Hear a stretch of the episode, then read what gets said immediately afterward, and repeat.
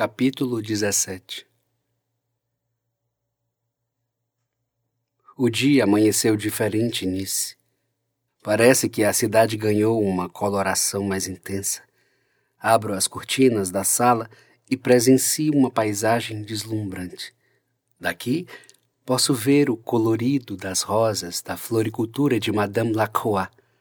Logo ao lado, o estúdio de fotografia mais charmoso da Riviera, ambientado em um prédio antigo de cor azul ardósia. Mais à frente, a loja de temperos de Monsieur Martin. É impossível não sentir o cheiro das ervas quando passamos por sua calçada. Eles parecem saltar dos frascos e nos chover a boca. As frutas glaciadas são como hipnose para o palato, verdadeiros dardos afrodisíacos elas são preparadas na confeitaria, no final da rua. Um presente ao mundo oferecido por Provence. As casas e condomínios por aqui são pequenas e bem preservadas, coloridas e atrativas. Creio que nunca havia reparado nessa vista privilegiada da vila. Sempre me demoro na varanda, mas o céu costuma roubar minha atenção na maioria das vezes. O dia, francamente, está mais bonito hoje. Depois da conversa com Marie, estou com a consciência tranquila. Sem perceber, já estou divagando sobre nós, nos planos para nós dois. Eu queria lhe contar sobre as tantas coisas inúteis, talvez belas, que me ocorrem diariamente, sobretudo nas manhãs. O demorar na cama, os bocejos despretensiosos, o esticar das periferias do corpo, os pensamentos ainda sonolentos, o ócio. Deixar-se levar pela fluência do ócio é sempre uma experiência inusitada. Eu poderia lhe falar sobre o branco.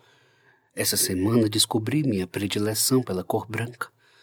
No caminho de volta para casa, depois de sair do internato, flagrei um outdoor inteiramente branco, sem informação alguma. Parei o carro e, durante um tempo, fiquei observando o quanto de beleza havia ali. Era tudo branco mais nada. Um alumbramento ao observar aquela imagem, uma sensação de ausência. A resultante de todas as cores que a mim provocam um esvaziamento de mente e corpo. Eu já quis estar em branco, ausentar em mim uma série de informações desnecessárias, poluições sonoras, visuais, dessas que acabamos acumulando no curso da vida. Eu queria dividir meu íntimo com Marie.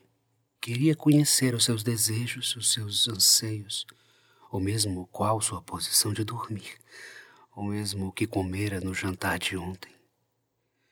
Há tantas coisas que almejamos quando em estado de paixão. É do senso comum a insuficiência da calma, a intensidade superlativa de cada intuição. Um querer afoito, desgovernado, em grande parte das vísceras, pungente.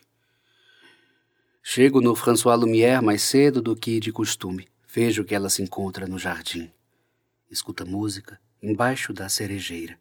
Rememoro a segunda vez que a vi. Cabelos soltos, tom acobreado sob a luz do sol. Bom dia, diz ao retirar os fones dos ouvidos. Bom dia, Mademoiselle de Lavour. Posso perguntar o que houve? Maurice Chevalier. Ah, eu o adoro. E tem o mesmo nome de meu pai. Então está começando bem o dia. Deve ter tido uma boa noite. Os sonhos se encarregaram de tornar a minha noite mais interessante, eu diria. Posso saber o que sonhou, Mademoiselle de Lavour? Estávamos na praia.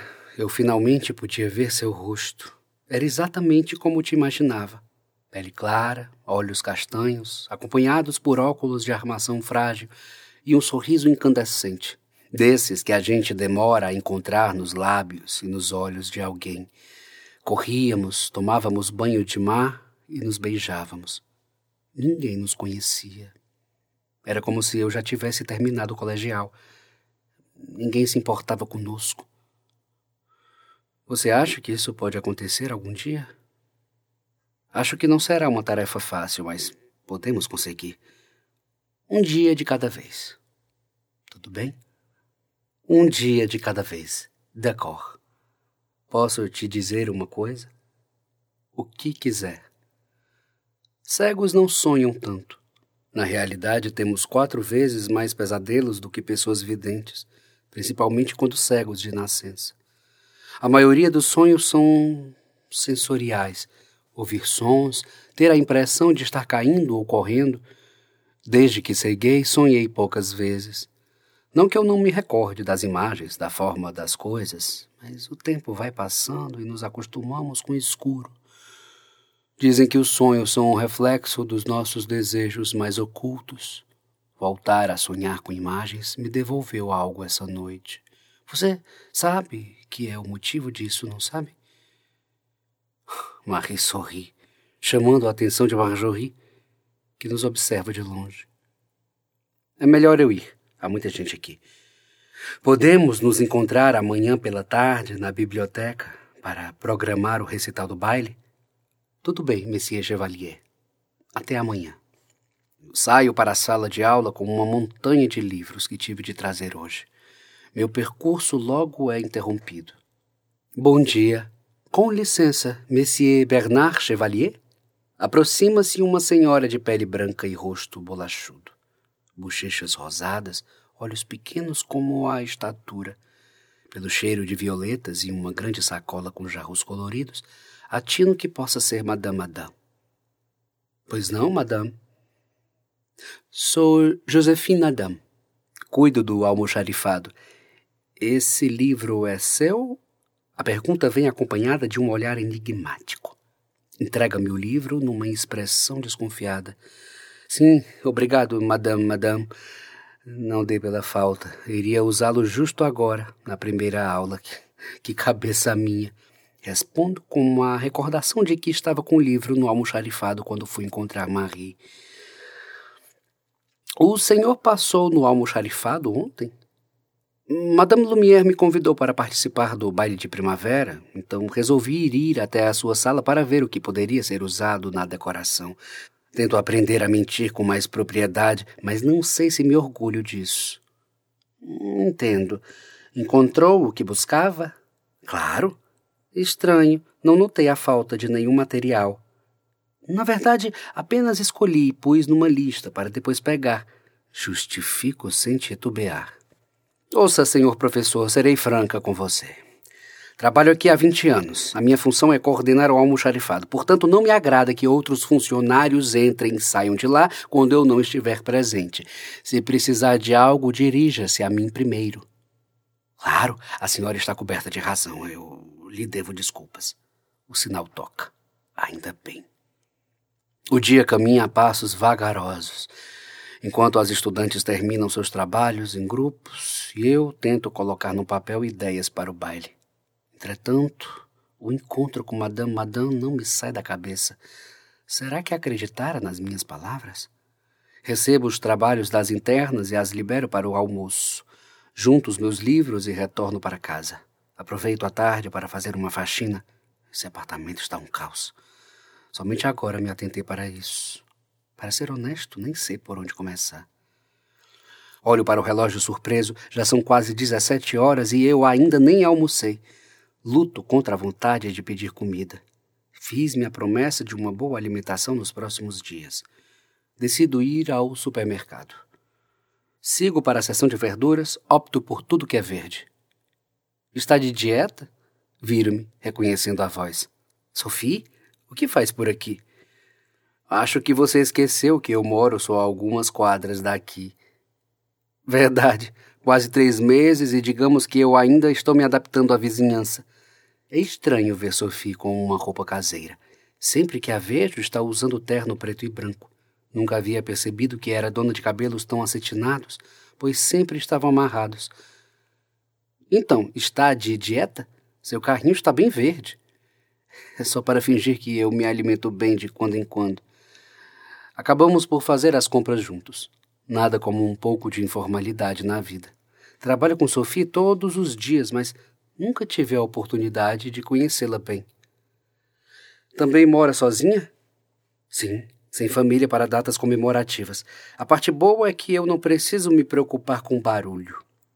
Com um sorriso tímido, ela continua a depositar latas de ervilhas no seu carrinho. Somente agora dou-me conta do quanto Sofia é solitária. Está explicado por que é tão eficiente no trabalho.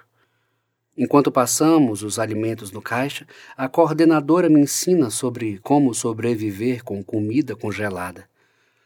Você está de carro? Intenciono oferecer-lhe uma carona.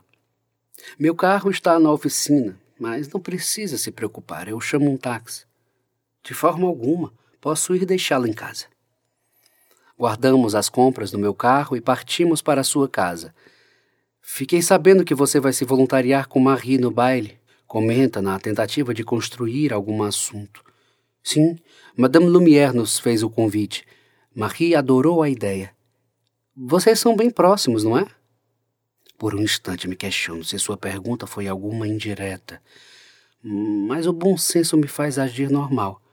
Sophie não teria como saber de nada. Eu não posso ficar paranoico. Noite passada, decidi suplantar boa parte dos meus medos. Assim quero permanecer. Respiro fundo e tento respondê-la tranquilamente. Sim, Mademoiselle de Lavour é uma excelente aluna. Gosta muito de literatura, principalmente de poesia. Acho que por esse motivo nos damos bem. Que bom. Marie está mais participativa este ano. Lembro que não tinha muitos trabalhos com a antiga professora de literatura. Essa jovem tem um futuro promissor, Chevalier. Aposte nela e tenho certeza de que você não vai se arrepender. É isto que estou fazendo, ou tentando fazer. Ao ouvir a última frase de Sophie, alivio. São apenas meus pensamentos me sabotando. Estaciono o carro em frente ao seu condomínio. Merci, Bernard Chevalier.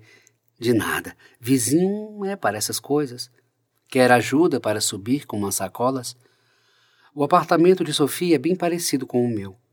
Porém, mesmo com toda a faxina que eu fiz em casa hoje, meu apartamento não chega nem perto da alta organização desse lugar. Não há um só resquício de poeira é fuscalvo. As cores se restringem a branco nas paredes e preto nos móveis, como em sua sala de trabalho. A sala de estar tem uma tela plana. Sinto algumas pontadas de inveja de Sophie. Ainda não troquei a minha TV tubão. Foi bom conhecer a sua casa, Sophie. Espero que tenha uma boa noite. Bernard. Suas bochechas coram ao falar. Eu não sou uma grande chefe de cozinha, mas ninguém nunca reclamou da minha sopa de cebola. Gostaria de ficar para o jantar? Quero dizer, um gaguejo quase imperceptível. Se você não tiver planos, é claro. Não vai incomodá-la? Porque você não estava programada. Bom, mas seria um prazer. Vejo que ficara satisfeita com a resposta. Talvez não pensou que eu pudesse aceitar o convite. Ofereço ajuda para preparar a sopa, mas Sophie diz ter tudo sob controle.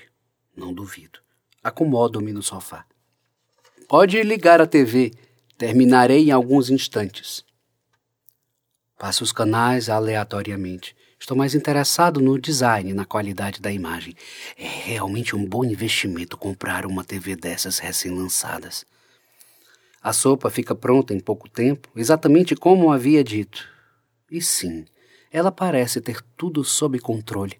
Seu trabalho no internato é prova insofismável disso. Eu costumava achar que exercer controle sobre as coisas era algo factível. Hoje não sei mais. Levanto-me e ajudo-a com os pratos. Fatiamos algumas baguetes e pronto. Mesa posta. Está uma delícia. Obrigado mais uma vez pela cortesia. Confesso que os temperos de Monsieur Martin fazem a diferença. Oui, bouquet garni. Ulala! Agradeço pelo jantar. Sophie quase não falou nada nesse tempo, o que também me fez ficar em silêncio. Despeço-me dela, aliviado ao perceber que não sou o único solitário aqui em Nice.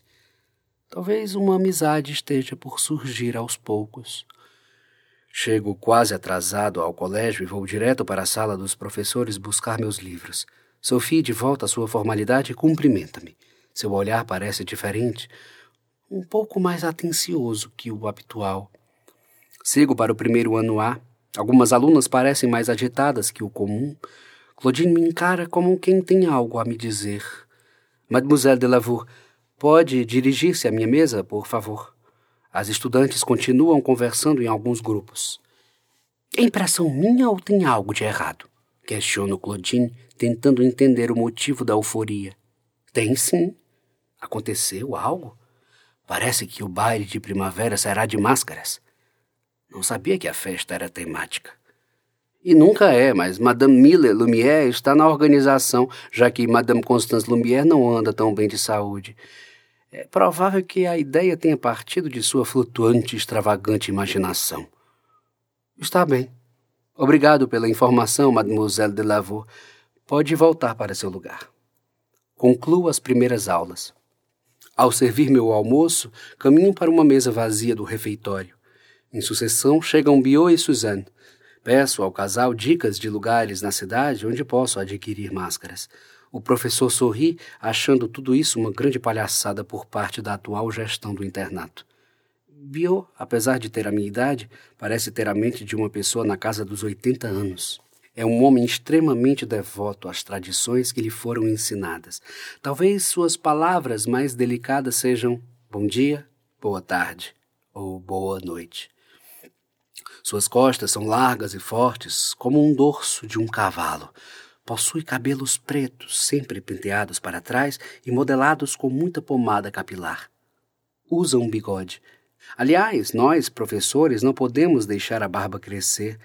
De acordo com as normas do internato, usar barba no ambiente de trabalho é um ato deselegante, um desleixo intolerável. Depois de uma luta prosaica e bastante persistente com a diretoria, Biot conseguiu a permissão para manter pelo menos o bigode. Termino o almoço calmamente e vou ao encontro de Marie. A parte mais interessante do dia chegou. A biblioteca está cheia. Há quem diga que o futuro é a tecnologia e que os jovens da atualidade não leem mais. Aqui, esse discurso seria errôneo. Todas as internas possuem um vasto repertório de leitura. Madeleine Neville, por exemplo, antes de completar 17 anos, leu todas as obras de Flaubert. Observo as imensas prateleiras com os principais livros dos mais renomados autores do mundo preciso reconhecer que, mesmo com a rigidez exacerbada, o François Lumière proporciona o melhor para a educação de suas alunas. Passeio pelos corredores e vejo na última estante livros em braille. Agora eu sei o que Marie faz nas horas vagas. Investigo o que de interessante há por aqui. Posteriormente, sigo para sessões de poesia. Resgato livros de Edmond Jabet. São as primeiras edições de Construí Minha Morada, Do Deserto ao Livro, entre outros. Folhei os vários livros, espalho-os na mesa redonda, é impossível não ler certos trechos. Não se pode pretender que o deserto seja uma distância, porque ele é, ao mesmo tempo, a real distância e a não distância absoluta, por causa de sua ausência de marcas. Ele tem como limites os quatro horizontes, sendo o que os liga e os separa. Ele é sua própria separação, onde ele se torna lugar aberto, abertura do lugar. Não se pode pretender que o deserto seja o vazio, o nada. Não se pode tampouco pretender que ele seja o término, uma vez que ele é igualmente o começo. Edmond Jabet me lembra a cor branca. Me faz refletir a ausência e a presença de todas as cores, ou a não cor. A escrita jabesiana pós-guerra traz consigo uma outra França, revestida pelas areias soalheiras do deserto de sua infância. Sempre que o leio, vejo um corpo nu, aureolado de estrelas. Turvo. Um corpo parado, a olhar o céu, a soar, mas nunca a implorar por chuva. Ao erguer a cabeça, os olhos me presenteiam com a visão mais bela do dia.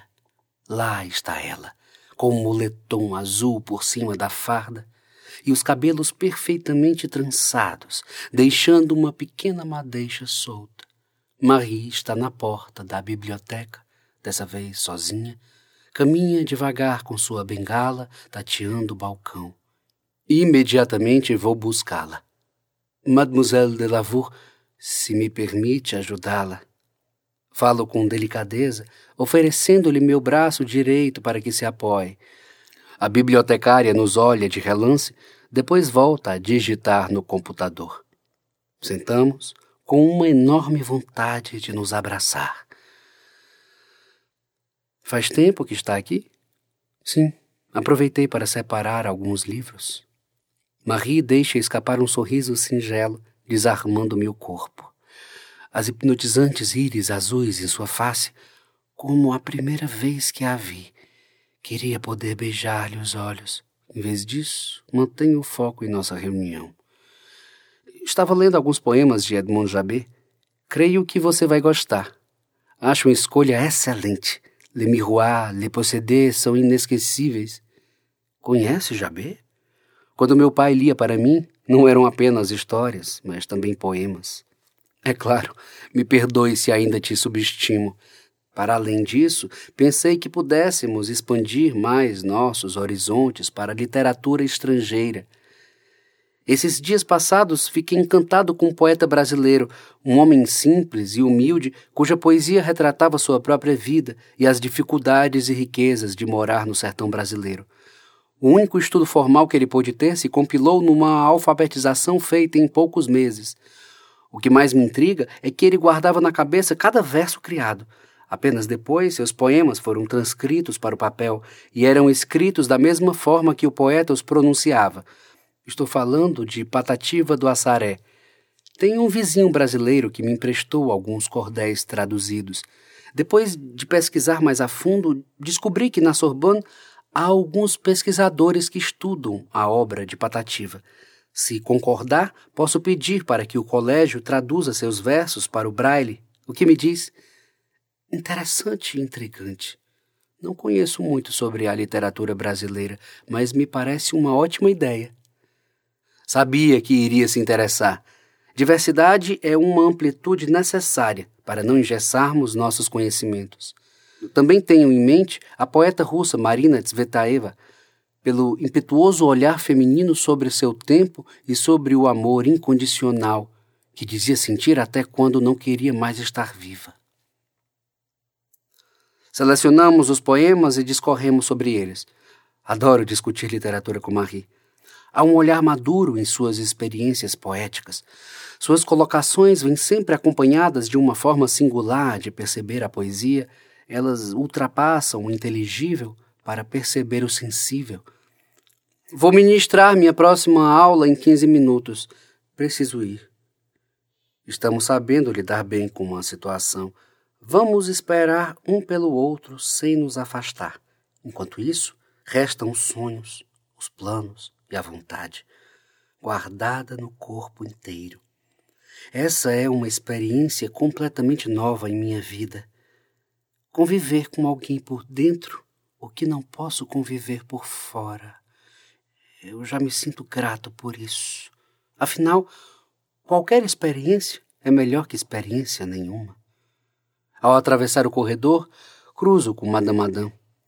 Desde o episódio do almoxarifado, ela me dirige um olhar arredio, cheio de incógnitas.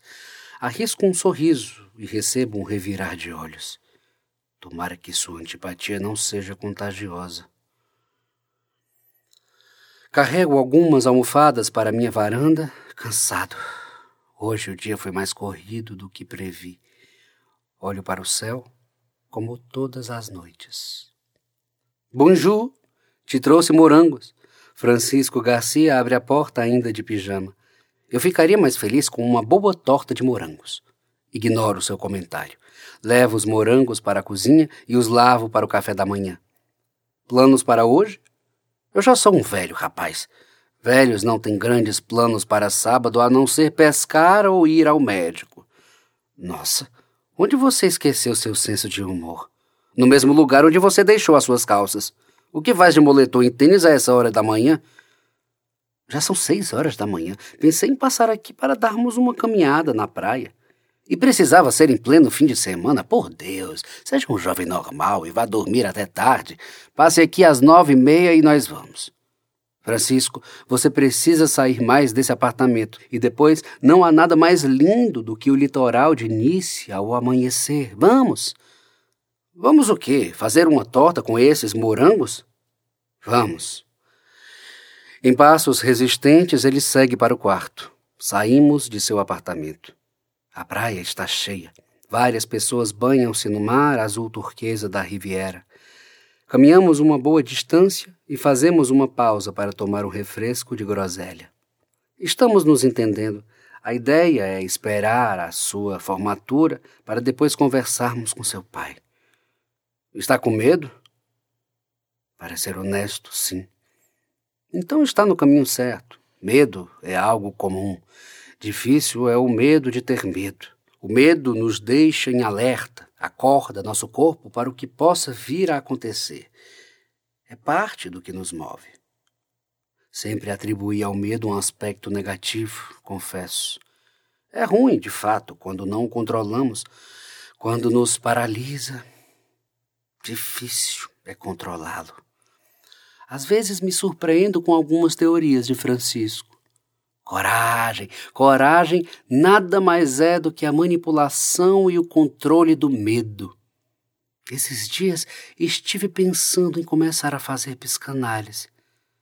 Para que Freud Lacan se você tem a mim? É tão fácil conversar com Francisco. Ele sorri, levantando-se do banco do quiosque. Vem, vamos voltar a caminhar. Pensei que você estivesse velho. E eu pensei que você caminhasse de verdade. O dia com Francisco Garcia foi bem proveitoso. É impressionante. Como sempre aprendo alguma coisa quando conversamos, incluindo as deliciosas receitas brasileiras. Fizemos um vatapá de camarão para o almoço. É como eles chamam uma gosma amarela feita com pão, pimenta, azeite de dendê e camarão. Sujamos mais do que cozinhamos, mas a verdade é que ficou uma delícia. Durante quase toda a tarde assistimos a filmes antigos de faroeste. Ele me confessara sua preferência por western. Não sou muito fã de duelos e tiroteios como dramaturgia, mas me diverti bastante. A verdade é circunstancial, assim como o prazer ou a alegria.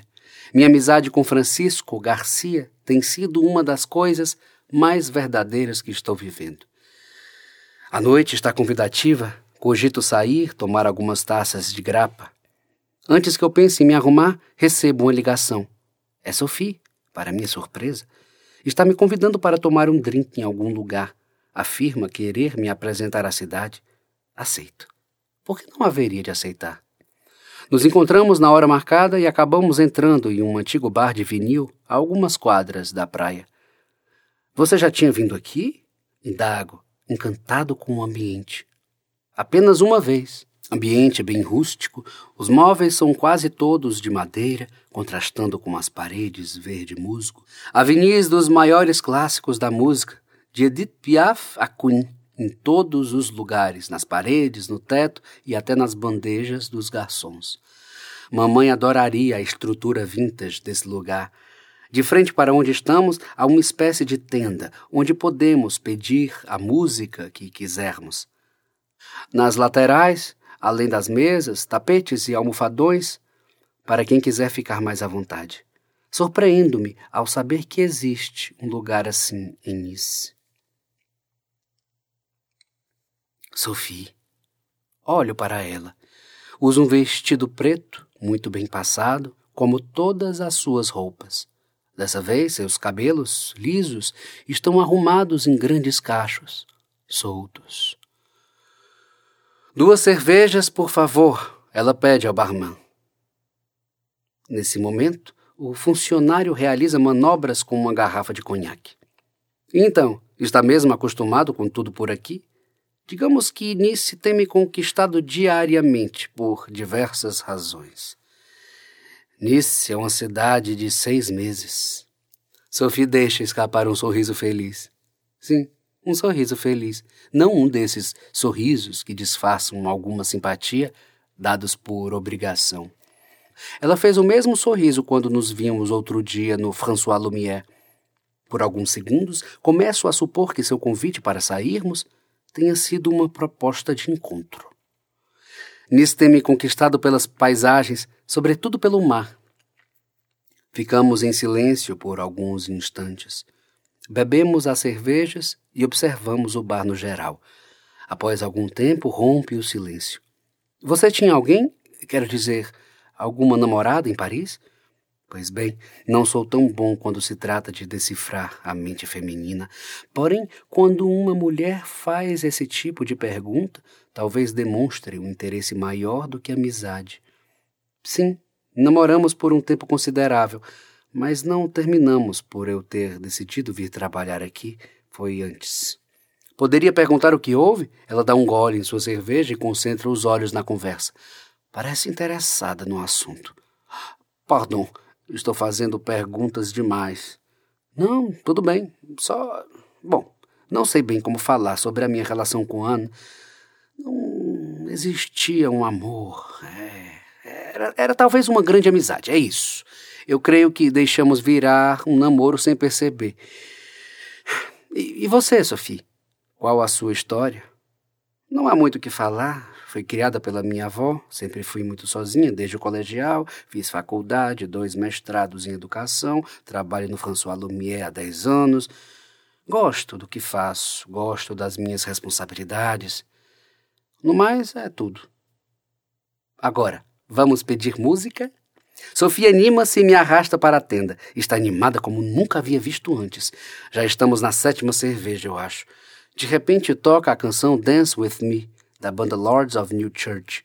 Era uma das minhas músicas preferidas quando adolescente. Ganhamos a pista sem medo e sem vergonha, pés inquietos, dedos aos estalos, cabelo sacudindo ao ritmo. Tudo vibra, nós nos deixamos levar pela música e dançamos livremente. Em pouco tempo, o suor nos escorre a pele o som, a estrugir, tudo parece se mover. Derrama um pouco de chope na camisa, está mais refrescante agora. With me. Sophie chacoalha os braços, não muito diferente de um boneco de posto. Não lembro de onde conheço isso, mas ela está engraçadoramente maravilhosa. Somos maravilhosos. O mundo é maravilhoso. Havia esquecido quanto isso é bom dançar até não poder mais. Não sei quem é o pior dançarino dos dois, mas a batida é muito boa. Sophie diz em voz alta, não dando a menor importância à nossa falta de talento para a dança.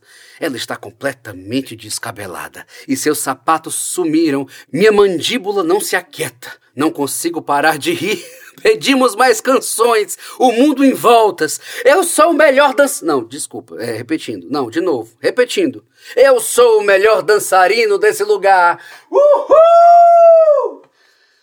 Sophie pede ao barman que traga mais cervejas. E sirva-se de uma também, é por minha conta, ela diz. Acho que estou um pouco tonto. Cadê Sophie? Ela estava do meu lado. É melhor eu me sentar. Agora está tocando Dan Leport d'Amsterdã, de Jacques Brel.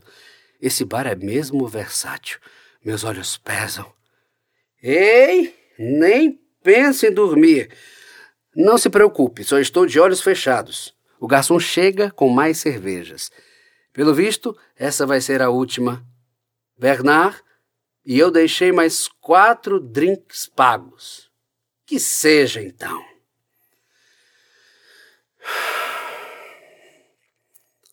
Parece que passou um trator por cima de mim. A brecha da cortina preta deixa vazar um pouco de sol pela janela. Queria acordar só ano que vem.